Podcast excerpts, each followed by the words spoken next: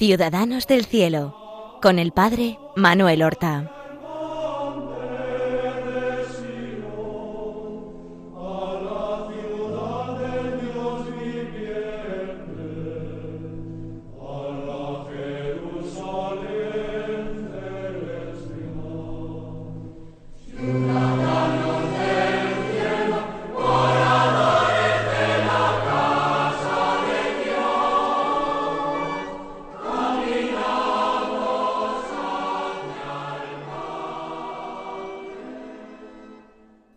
Buenos y santos días, queridos amigos, hermanos, oyentes de Radio María. Damos comienzo a la emisión de un nuevo programa de Ciudadanos del Cielo. Un programa que consagramos a dar a conocer, difundir, presentar la vida y las virtudes de nuestros hermanos los santos, los ciudadanos del cielo, para que ellos, que son nuestros modelos, sean también nuestros intercesores, para que acudamos a ellos con confianza, convirtiéndolos en nuestros amigos. Hoy vamos a hablar de un santo joven. Cuando hablo de un santo joven, quiero decir que su aventura en la tierra fue corta, que murió siendo joven y vive en el cielo. En definitiva, da lo mismo que uno haya vivido hasta eh, los noventa y tantos años, noventa y muchos años, por ejemplo, San Alfonso María de Ligorio, o que haya vivido solamente hasta los ocho años, como Santa Jacinta Marto, la niña vidente de Fátima. Da lo mismo. Para Dios lo que importa es que corrieron bien su carrera y alcanzaron el premio. Voy a hablar, por tanto, de una santa joven y totalmente desconocida en España. Estoy seguro que yo voy a sorprender a mis oyentes con una vida preciosa, conmovedora, sencillísima. Podríamos contarla en tres palabras, aunque detallaremos mucho más, porque no hubo acontecimientos admirables, no hubo libros escritos, no hubo no hubo nada. Hubo una vida cristiana sencillísima, pero heroica, donde algunas virtudes fueron notabilísimas. Ya las diremos después. Se trata de Santa Germana Cousin. Si ustedes quieren, se escribe Cousin.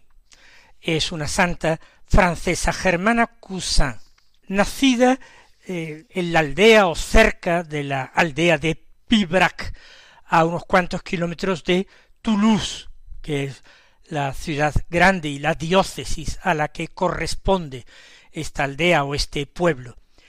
Nació ella en el año 1579. En aquel tiempo era una aldea, hoy es un pueblo.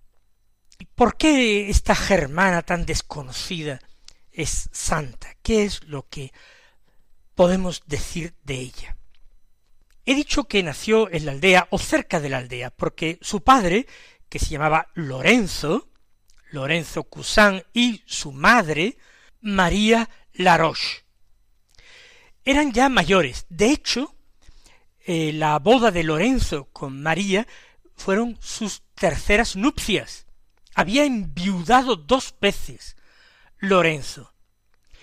Él era un labrador, un agricultor, y ganadero, pequeño ganadero, que vivía en una casa algo alejada del pueblo, en, en pleno campo.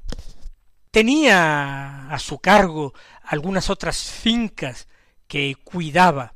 Por tanto, no era un hombre pobre de solemnidad, tenía algún criado a su servicio, y llegó a ostentar el cargo de alcalde de su pequeño pueblo durante un par de años. Su boda con María Laroche fue entre 1577 o 1578 y Germana, la única hija que tuvo de estas terceras nupcias, nació en 1579. Y poco después, pocos años después, murieron ambos, la madre y el padre, quedando la niña germana a cargo de su hermano mayor. El hermano mayor era hijo de la primera mujer de Lorenzo Cusán y le llevaba treinta años a Germana. Este hermano mayor se llamaba Hugo y estaba casado con una mujer, Armanda Rajols, que tiene un papel eh, lamentable, por otra parte, en esta historia. La niña, que nace en 1579 y que es bautizada en la parroquia del pueblecito de Pibrac, no nace sana. Ella nace con un brazo, el brazo derecho, tullido. Tiene una mano torcida, dislocada, dicen, y es además la mano derecha. Por si fuera poco, esta niña contrae, siendo muy pequeña, la enfermedad de la escrófula. Hoy día se cura fácilmente con antibióticos, pero en aquella época no existían los antibióticos. Es una enfermedad infecciosa que afecta a los ganglios linfáticos. Produce fiebre, pero también cuando se recrudece la enfermedad, esta infección termina produciendo llagas que supuran, supuran pus. Por tanto, es muy desagradable y además es infeccioso, contagioso. La pobrecita germana desde muy pequeña padece la escrófula sin esperanzas de curación. Lo que le espera es una vida mala y corta.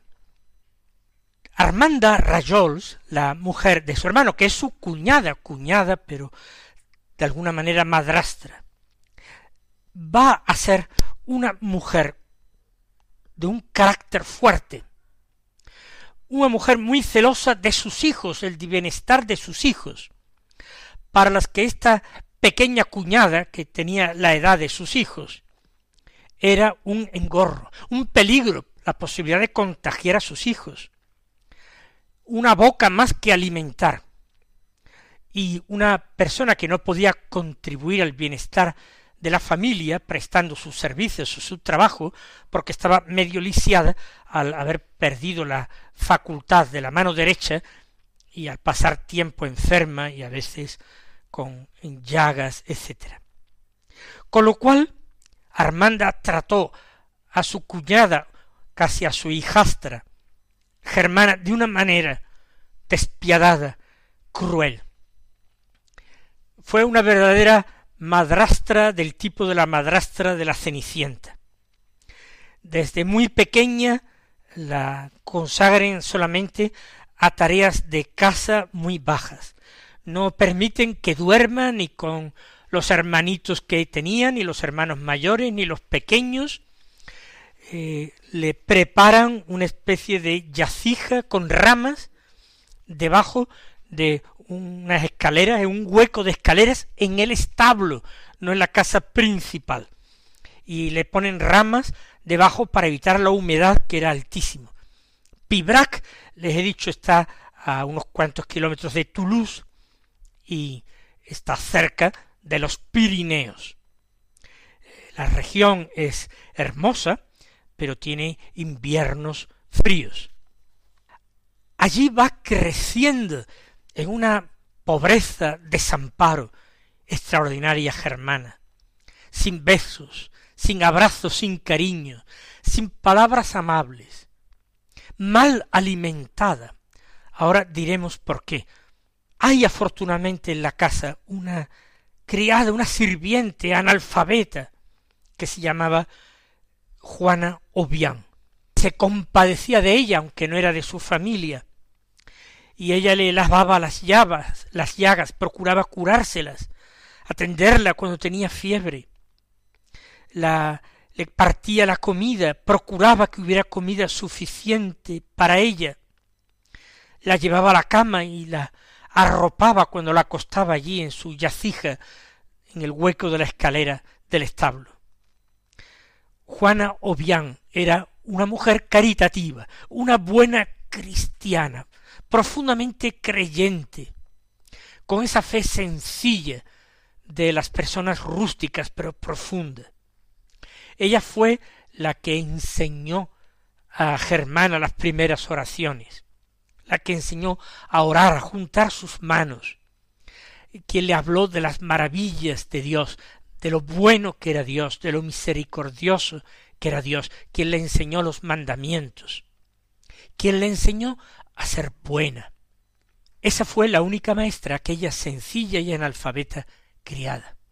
No tuvo ni abrazos, ni besos, ni de padre, ni de madre, porque como hemos dicho fue huérfana desde muy pequeña. Como no podía hacer otras faenas de la casa que requirieran más atención, y además como quería tenérsela apartada de los demás miembros de la familia, se la destinó a ser pastora de las ovejas. Con lo cual ella, después de levantarse de su lamentable lecho en el establo. Después de atender a las ovejas, sacarlas a pastar, se le entregaba una bolsa con trozos de pan como único alimento, pan negro, y ni siquiera un pan entero, sino trozos. Eran realmente las sobras que había tenido la familia, mendrugos, a veces trozos de pan duro, eso se le entregaba y se le despedía para que no viniera hasta la noche, hasta que no se pusiera el sol y volviera con las ovejas, no pisara la casa, para entonces dejar a las ovejas recogidas y ella acostarse en su yacija en el establo. Esa fue toda la vida de Germana Cousin. Desde muy pequeña hasta mayor, no conoció el amor de padres, ni de hermanos, ni de hijos, ni de esposo, nadie se fijó en ella, nadie la quiso, nadie la trató bien. Parece un cuento y un cuento triste, pero hemos olvidado lo fundamental.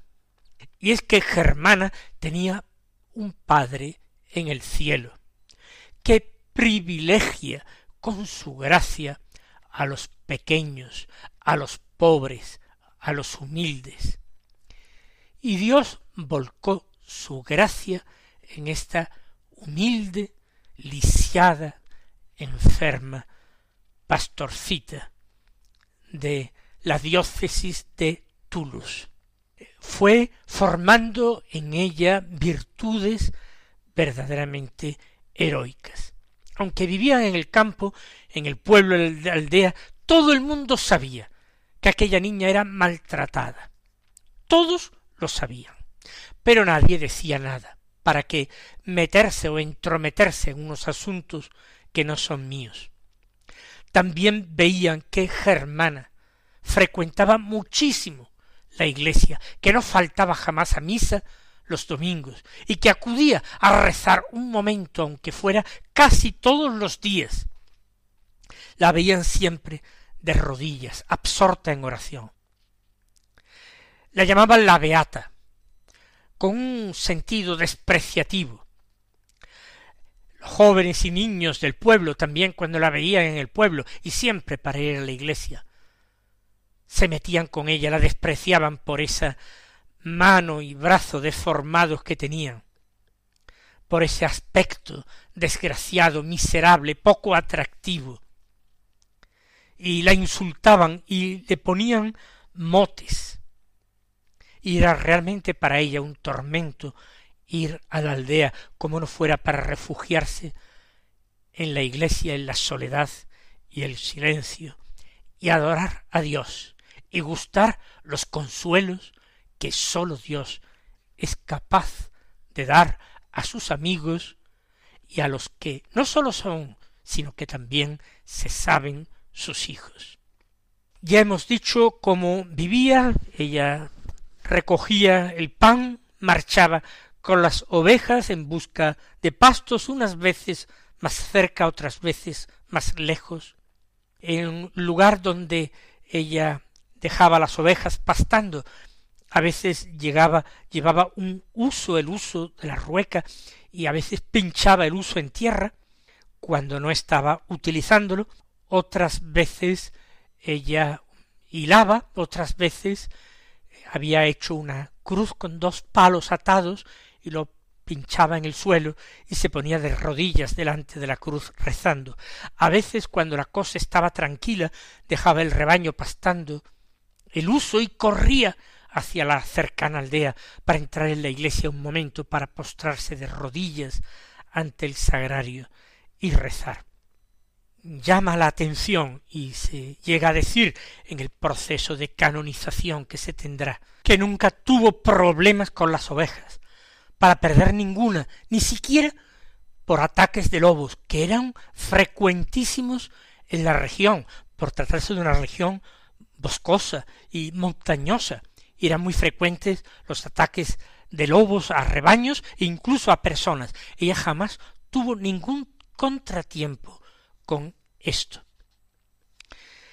Y así ella pasaba todo el día desde por la mañana hasta por la noche en el campo, ya fuera verano como el invierno, siempre. Y cuando recogía el rebaño en el establo, se recogía ella también debajo de, de las escaleras, en el hueco de las escaleras del establo, cerca de sus ovejas, pero cerca también de ese Señor suyo, Jesucristo, que había sido pobre como ella, que había sido rechazado por los suyos, por su pueblo, que había sido insultado y despreciado, y que también había encontrado refugio en su niñez, en un establo, y había tenido por cuna un pesebre de animales.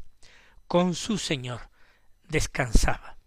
Ocurre que con esos mendrugos de pan que ella recibía y de mala gana de su cuñada madrastra, ella todavía se permitía, ella que estaba desnutrida y escrofulosa, se permitía hacer caridad con pobres mendigos que estaban de paso.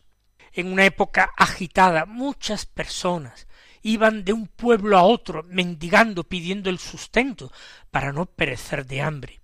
Y ella compartía este pan, un pan que se le daba, según la comparación puesta por Jesús en el Evangelio, como a los pedros de aquella comparación que le puso la mujer sirofenicia. No está bien tomar el pan de los hijos para echárselo a los perritos. Aquella mujer sirofenicia contestó Sí, señor, pero también los perritos comen de las migajas que caen de la mesa de los amos. Aquella niña germana comía realmente de las migajas de los mendrugos que sobraban de la mesa de los amos. Y allí pasaba el día, como hemos dicho, entregada a la oración, compartiendo con los vagabundos, los mendigos errantes, adelantándose antes que se lo pidieran, corriendo hacia ellos. Una chica que no podía tener mucha limpieza ni aspecto agradable. Hay un acontecimiento que pone de manifiesto el corazón realmente agarrotado y malvado de Armanda, de su cuñada. Le había dicho la gente del pueblo que habían visto a Germana muchas veces dando limosna a los mendigos y ella empezó a sospechar que le robaba pan. No se podía imaginar que de lo poco, de los pocos mendrugos que le daba a su hijastra, ella todavía pudiera compartir. Era imposible que pudiera tener alimento para ella si todavía compartía eso poco que recibía. Y por eso decidió un día coger un grueso garrote, eh, un bastón, y salir corriendo hacia el campo, una vez que sospechó que le había quitado pan porque había encontrado menos del que ella se imaginaba que tenía. Salió dispuesta a avergonzarla, a llamarla ladrona y a pegarle una tunda de palos. Dos vecinos del pueblo que la vieron correr, desaforada, gritando, insultando, y con el bastón levantado, corrieron detrás de ella para evitar que hiciera algo irremediable, sabiendo el poco estado de salud, la indeblez física extrema de Germana, que le golpeara tan fuerte que pudiera morir Germana. Por tanto, corrieron detrás de ella dándole voces para que no hicieran un disparate. Cuando llegó a Germana, que conservaba como siempre su calma, empezó a insultarla, a llamarla ladrona. El pan, los mendrugos, los llevaba habitualmente en el delantal, el delantal plegado hacia atrás, atado a la cintura. Entonces le pidió que se soltara el delantal y dejara ver lo que ocultaba en él. La cantidad de pan. Llevaba unos mendrugos, lo que había recibido Germana, no más. Entonces desató su delantal, cayó hacia adelante y cayó al suelo, no mendrugos de pan, sino que cayeron una serie de flores hermosísimas, desconocidas en la región, unas flores frescas, en una época en que no existía ninguna flor, y desde luego, aunque las hubiera habido, no de aquella clase. Se quedó impresionada Armanda, y los dos testigos que habían llegado con ella corriendo detrás, se quedaron absolutamente asombrados y se dieron cuenta de que se trataba de un milagro. La misma germana se encontraba desconcertada y asustada. Armanda, pasado el susto, el terror inicial, viendo la mano de Dios en todo ello, se sintió profundamente arrepentida por la vida que le estaba dando a aquella desgraciada niña, que ya era ya una adolescente. Y le dijo vuelve, vuelve a casa con nosotros. Yo te voy a buscar otra habitación para ti, para que duermas bien y sola, y para que comas con nosotros en nuestra mesa. Pero Germana rechazaba esta invitación, más aún se negó a tener otra habitación para ella y hasta su muerte murió en ese hueco bajo las escaleras del establo.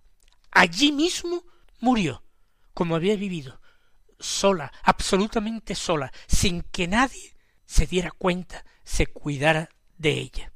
Pero los dos otros testigos que habían visto el mismo prodigio empezaron a hablar de él en el pueblo, y empezó a correr de boca en boca la noticia de que tenían una santa en el pueblo, y que la beata era realmente una santa de categoría.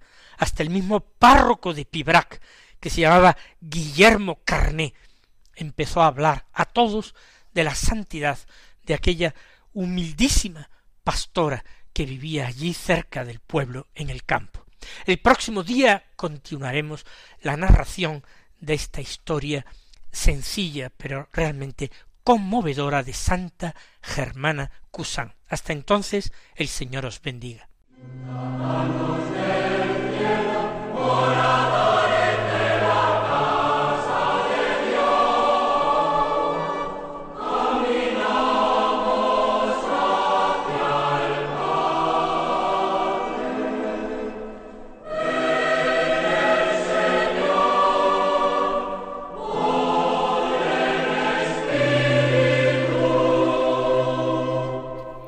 Han escuchado en Radio María Ciudadanos del Cielo con el Padre Manuel Horta.